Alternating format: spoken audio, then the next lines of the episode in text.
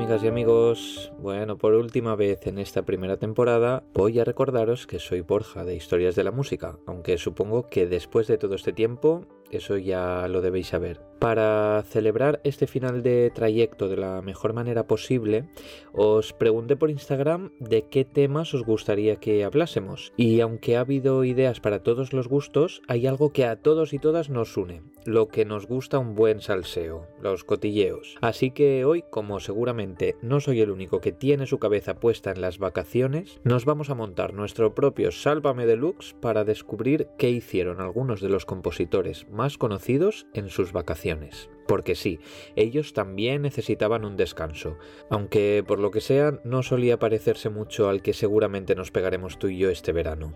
Así que venga, no perdamos más el tiempo y por última vez, empezamos.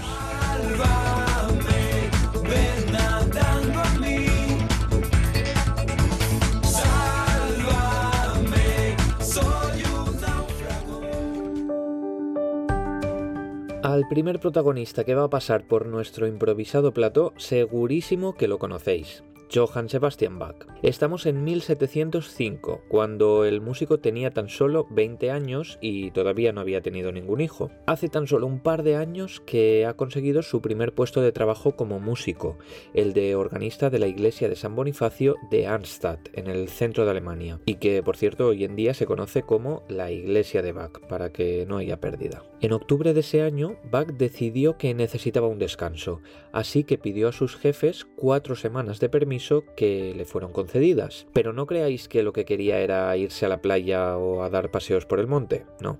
El objetivo de Bach era viajar a Lübeck, a ver, sin un mapa delante igual es un poco difícil, pero esta ciudad está en la costa norte alemana, nada más y nada menos que a 400 kilómetros de Arnstadt una distancia más que considerable para la época, sobre todo si pensamos que Bach en aquel momento no había ahorrado demasiado y tuvo que hacer el recorrido a pie. Mm. Madre mía, solo de pensarlo me entra fatiga. ¿Y qué había tan importante en Lübeck para que el tío se pegara ese viaje? Pues ni una plaza bonita, ni un museo importante, ni mucho menos un restaurante prestigioso. Bach lo que quería era conocer al compositor de este pasacaglia en re.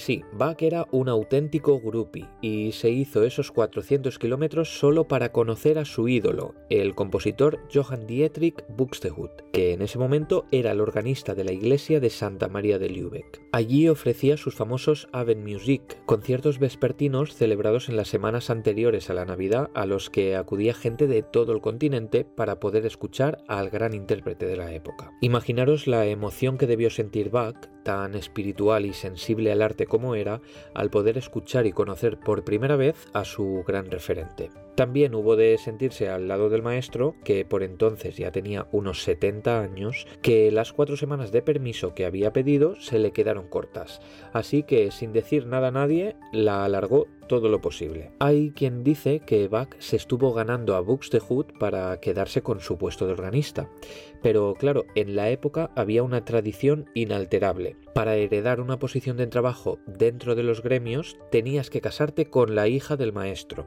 y Bach no cedió ante eso, y quizá por eso, cuando en febrero de 1706 recibió una carta de sus jefes pidiéndole explicaciones de por qué llevaba cuatro meses fuera, tuvo que volver a Arnstadt. Hala, otros 400 kilómetros a pie. Y claro, como era de esperar, cuando llegó a casa le esperaba una carta de despido encima de la mesa. Tampoco es que se lo tomase muy mal, ya que Bach había expresado en diversas ocasiones que no se sentía cómodo en su puesto de trabajo, y de hecho había tenido broncas con un montón de compañeros. Así que nada, a otra cosa mariposa. Poco tiempo después le ofrecieron la plaza de organista de la iglesia de San Blas de Mulhausen, que estaba mejor pagada y tenía mejores condiciones, así que ni tan mal. Lo que es innegable es que el tiempo que Bach disfrutó de la compañía y las enseñanzas de Buxtehude le influenciaron en enormemente y de hecho la música del gran organista está presente en muchas de las partituras de Bach, desde sus preludios para órgano hasta sus cantatas, como esta Gott ins mein König, escrita en 1708 precisamente para el concejo de Mulhausen.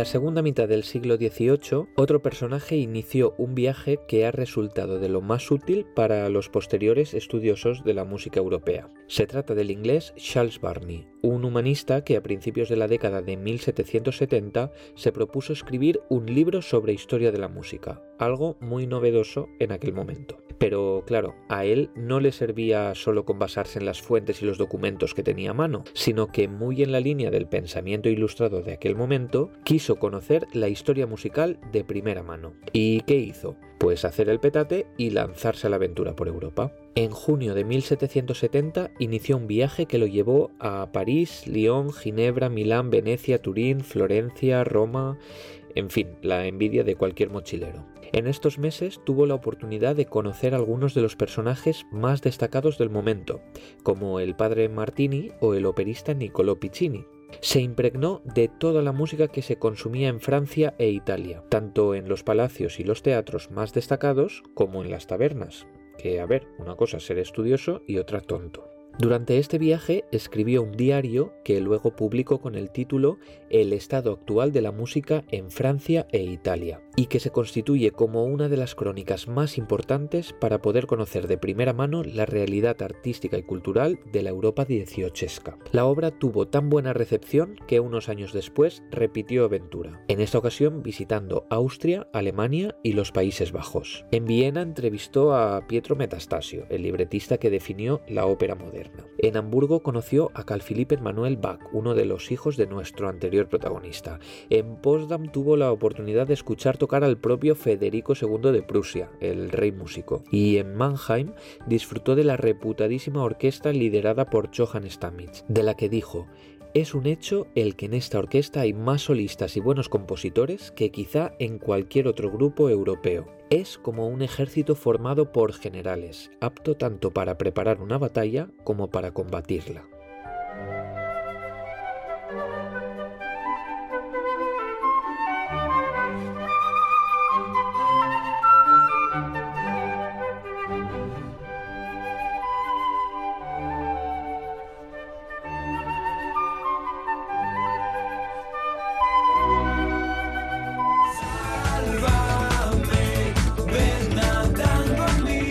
Y bueno, ya tenemos aquí a otro invitado al que también debéis conocer, el vienés Joseph Haydn, al que muchos llaman el padre de la sinfonía. La verdad es que Haydn, como la mayoría de sus contemporáneos, no disfrutó de muchas vacaciones. Trabajó la mayor parte de su vida como sirviente de la familia Esterházy, una de las más ricas e influyentes del imperio austriaco. Aunque los Esterházy eran unos verdaderos amantes de la música y desempeñaron un destacado papel como mecenas, no hay que olvidar que en la época los músicos todavía eran considerados unos trabajadores más, casi al nivel de los mayordomos, para que nos entendamos. Aún así, el contrato que firmó Haydn como maestro de capilla en 1761 contenía algunas cláusulas que dejaban al músico en muy buena posición, como por ejemplo poder comer en la mesa de los funcionarios del palacio o la posibilidad de vestir librea, el uniforme que vestían los trabajadores del rango más alto. A cambio, Haydn debía satisfacer todas las peticiones musicales de su empleador,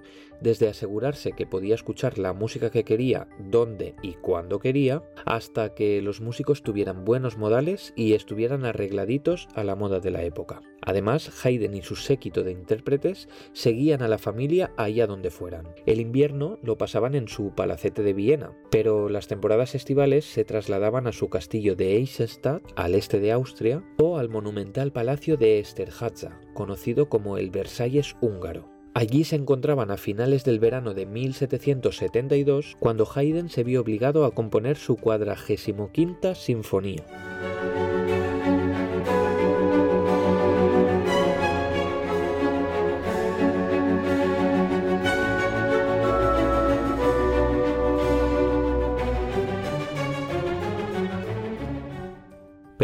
Creáis que por ser la número 45 es una sinfonía cualquiera. De hecho, es más que una sinfonía, es toda una indirecta. Resulta que ese año las vacaciones de los Esterházy se alargaron un poco más de lo habitual. Yo que sé, por lo que sea, sus excelencias no tenían ningún trabajo que les obligara a volver a Austria, y con lo agustito que se estaba en Hungría, ¿para qué iban a regresar? Pero claro, en lo que no pensaron es que sus músicos y el resto del personal que les había acompañado, pues oye, tenían el capricho de ver a sus familias, que se habían quedado en Eisenstadt. Así que Haydn, como buen representante sindical de sus músicos, ideó esta sinfonía como una protesta. Al final de la partitura está previsto que los instrumentos vayan abandonando el escenario poco a poco. Cada músico va dejando de tocar, apaga la vela de su atril y ale, se marcha del escenario. Toda una performance, vaya. Al final solo se quedaban tocando los dos primeros violines, que eran el concertino a Luigi Tomasini y el propio Haydn, que cuando llegaban al último acorde también apagaban su vela y se marchaban. No sé qué cara se le quedaría al príncipe Nicolás Esterházy, pero parece que pilló la indirecta, porque al día siguiente ordenó hacer las maletas y regresar a casa.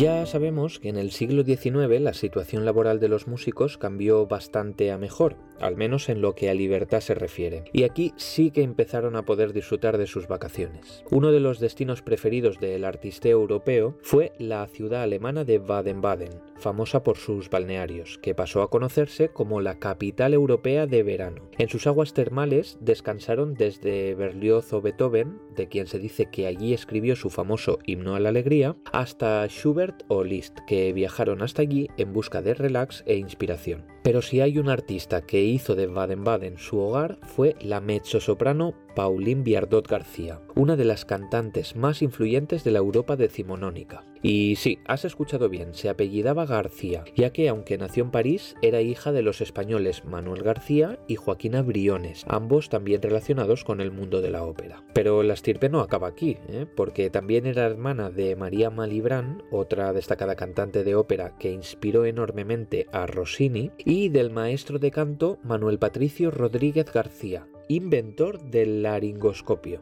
Ahí es nada. Pero bueno, que me voy del tema. La cuestión es que Pauline se instaló en Baden-Baden en 1863, huyendo de París en protesta por las políticas reaccionarias de Napoleón III se convirtió en una de las protagonistas de la vida cultural de la ciudad alemana, organizando conciertos y veladas artísticas, dando clases de música y firmando un vastísimo catálogo compositivo, en el que se incluyen óperas, obras corales, música instrumental y sobre todo colecciones de canciones que hacen justicia a su prodigiosa técnica vocal, como demuestra esta curiosa chanson titulada Madrid.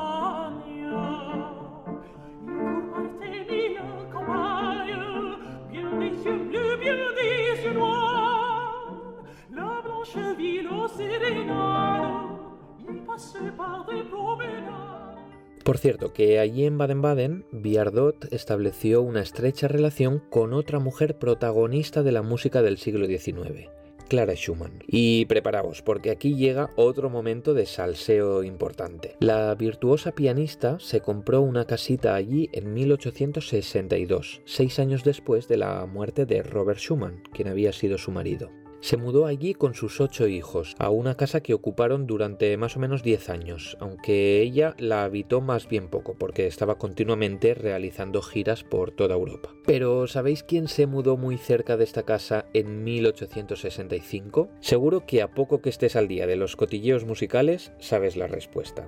Se trata del compositor Johannes Brahms. Sí, sí, es que entre el matrimonio Schumann y Brahms parece que hubo uno de los triángulos amorosos más célebres de la historia. Brahms, que era 20 años más joven que Robert y 15 que Clara, encontró en el matrimonio no solo un importante apoyo para su carrera, sino una verdadera amistad. Tanto es así que pasaba largas temporadas con ellos, se llevaba genial con sus hijos e incluso fue él el que se ocupó de Robert cuando tuvo que ser internado en un sanatorio, ya que a su esposa no se le permitía visitarlo. Cuando el pianista murió, Bram se convirtió en el principal pilar para Clara, haciéndose cargo incluso del mantenimiento y el cuidado de su familia cuando ella se encontraba viajando. Es difícil saber ciencia cierta qué tipo de relación mantuvieron, ya que en la etapa final de sus vidas decidieron quemar la mayoría de las cartas que habían intercambiado. Pero en las pocas que sí se conservan, queda clarísimo que por lo menos el compositor alemán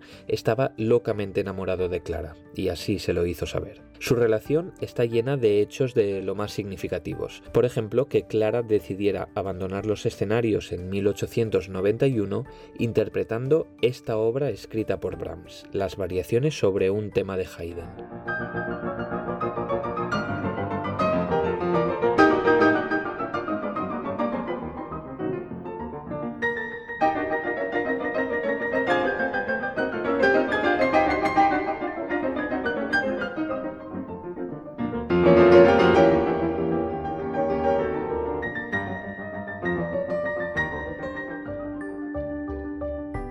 Por cierto, que esta pareja de compositores serán los protagonistas de la edición de este año del prestigioso Festival de Baden-Baden. Y es que la ciudad alemana supo aprovechar ese filón artístico que tuvo a lo largo del siglo XIX y durante buena parte del XX y ha creado una red de instituciones y eventos que la convierten en uno de los epicentros de la actividad musical europea. Ah, y otro compositor que a partir del año que viene tendrá su propio festival es nuestro adorado Gustav Mahler. Habéis flipado con lo bien que hilado este tema. ¿eh? Bueno, el Festival Mala se inaugurará en 2023 en la ciudad alemana de Leipzig, donde el célebre compositor trabajó como director de ópera y donde además compuso su primera sinfonía. Una sinfonía que prácticamente fue la única que compuso en una ciudad, ya que su principal trabajo durante gran parte de su vida fue como director de orquesta en algunos de los teatros más destacados de Centro Europa. ¿Y qué tendrá esto que ver con lo que hoy estamos hablando, Borja? Bueno, pues la cuestión es que Mala aprovechaba el verano, cuando los teatros cerraban y por tanto él tenía vacaciones, para componer sus sinfonías. Para ello alquilaba pequeñas cabañas en parajes naturales que le aseguraran la tranquilidad necesaria para emprender esta tarea. Por ejemplo, la casita de Neichenbach, junto a la orilla del lago austriaco de Attersee, donde compuso las sinfonías segunda y tercera, o también la cabaña junto al lago Wörthersee en los Alpes, donde escribió la cuarta, la quinta, la sexta, la séptima y la octava, esta última en tan solo ocho semanas. Decir esto da un poco de vértigo, sobre todo si pensamos que dura cerca de 85 minutos y que se trata de la conocida Sinfonía de los Mil, debido a que está pensada para una cantidad de personas gigantesca. Casi 200 músicos en la orquesta, 8 cantantes solistas y 3 coros diferentes, por lo menos de unas 40 personas cada uno, para flipar.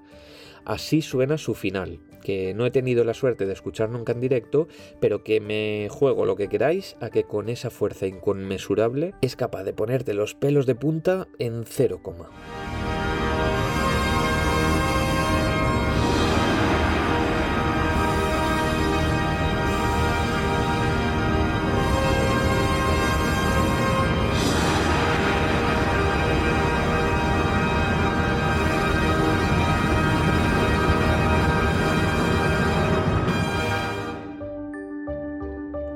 No está mal esta música para despedir la temporada, ¿no? Me da un poquito de pena, la verdad. Esto del podcast empezó en septiembre de 2021, después de que me lo sugirieran algunos seguidores de mi cuenta de divulgación en Instagram. Ya sabéis, arroba h de la música. La verdad que hasta el momento yo ni siquiera consumía podcast, pero oye, después de investigar un poco me lancé a la aventura.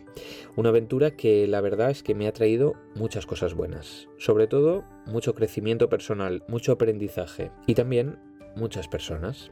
Gracias eternas a todas y todos los que episodio tras episodio habéis estado ahí, porque sin vuestra parte la verdad es que esto no tendría sentido alguno. Vuestros comentarios, tanto en persona, aquellos a los que os tengo cerca, como a los que os conozco solo virtualmente, han sido unas dosis de motivación que no se pueden pagar con dinero. Así que aunque hoy por hoy no me atrevo a decir si volveré, Solo espero que si lo hago sea para que continuemos aprendiendo, riéndonos y sobre todo disfrutando juntos de esta magia tan bonita que solo puede crear la música. Gracias amigas y amigos, disfruta de las vacaciones y sea de la forma que sea, hasta pronto. Bueno, vale, vale. Si has llegado hasta aquí, te mereces un extra. Os dejo con unas tomas falsas. No se vale a burlarse mucho, ¿eh? Como ocurre con la canción Where I Late on Green Coast, Where I Late on Green Where I Late on Green Coast, Where I Late on Green Coast, de la mencionada de Bigars Opera. Michel Richard de la la de la de la la Michel Richard de la la. De momento para dejar el hipe para dejar el hype, o el japonés Shinichi, o el japonés Shinichi Suzu, o el japonés Shinichi, Shinichi, Shinichi Suzuki, o el japonés Shinichi Suzuki. Mierda. O el japonés Shinichi, o el japonés Shinichi Suzuki. Escuchemos su poema sinfónico Dun matin de Prunktem. Dun matin de Prunktem. Dun matin, dun matin de Prunktem. De Prunktem. De una mañana de primavera.